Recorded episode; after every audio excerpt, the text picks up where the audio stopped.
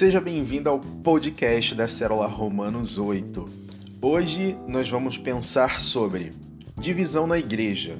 Por que ainda vivemos isso se pregamos tanto comunhão?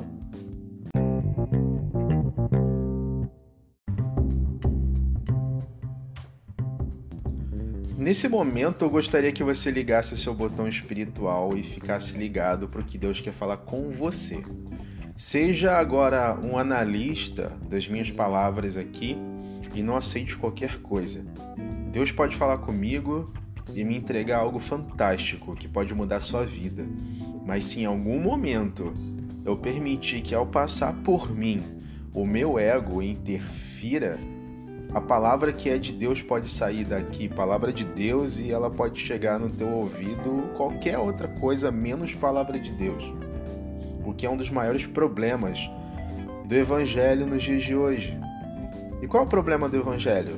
O evangelista, aquele que devia ser o canal de Deus para você. Portanto, tenha ouvidos atentos aqui para o que eu vou te falar. Bom, eu sou da área de comunicação, eu sou da área de humanas. Eu lido com o ser humano há mais de 15 anos. E, cara, lidar com gente nos dias de hoje é desafiador demais. E Deus já tinha falado disso em 2 Timóteo, no capítulo 3, no versículo de 1 a 5. Acompanha comigo. Saiba disso, nos últimos dias sobrevirão tempos difíceis, tempos terríveis.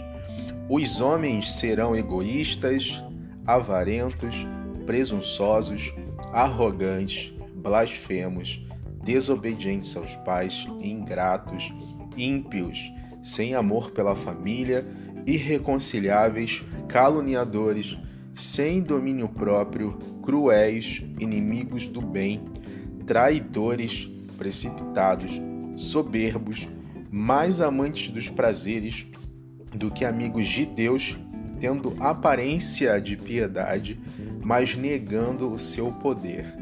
Afasta-se também desses. Isso está em 2 Timóteo, capítulo 3, versículo de 1 ao 5. E é engraçado que ele fala: Nos últimos dias sobrevirão tempos terríveis. Tempos terríveis.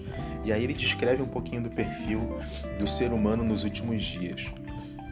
Eu estudo comportamento humano tem alguns anos já, e tem um dos livros do Martin Lindstrom que ele diz que a guerra ela se inicia onde a comunicação termina.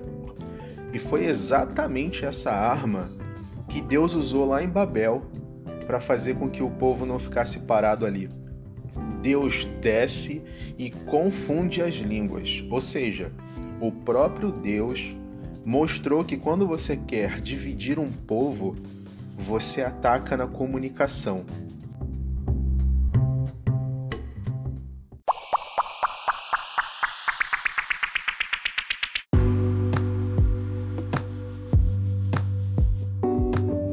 Seja qualquer tipo de divisão que você queira causar, é na comunicação que ataca. Repara bem, todo o histórico da Bíblia, quando houve uma divisão, teve um problema de comunicação. A maior área de divisão é na comunicação, seja ela na sua comunicação ativa, nos canais diferentes, seja ela por falta de comunicação, ou seja pela comunicação agressiva, comunicação mentirosa, enganosa, que esse perfil aqui de 2 Timóteo faz muito bem. Eu perguntei é, essa semana na nossa célula o que as pessoas querem. Elas querem ouvir o evangelho ou elas querem ver o evangelho sendo praticado na nossa vida? E a maioria das respostas foi: as pessoas querem ver. Eu te pergunto, por que ver? Porque as pessoas perderam a escuta. E isso também é bíblico. Isso também é comunicação. A escuta é o que chamamos de canal de entrada ou input. Deus diz que para aqueles que têm ouvidos ouçam o que o Espírito diz às igrejas, mas por que, que Deus não diz ver? Nos dias de hoje não podemos confiar mais no que a gente vê, não é? Tudo é maquiado, cara. O ser humano é especialista em usar máscara social, cumprir script social, filtro de Instagram e tudo mais. A audição é infinitamente mais poderosa que a visão. Mas depois a gente pode se aprofundar nesse, nesse tema aí em outro podcast, em outro momento.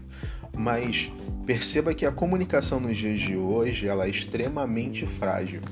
Já dizia o finado Zygmunt Bauman, um dos maiores filósofos que já existiu nos últimos tempos, ele diz o seguinte: Vivemos em tempos líquidos, onde nada é feito para durar, nada tem constância.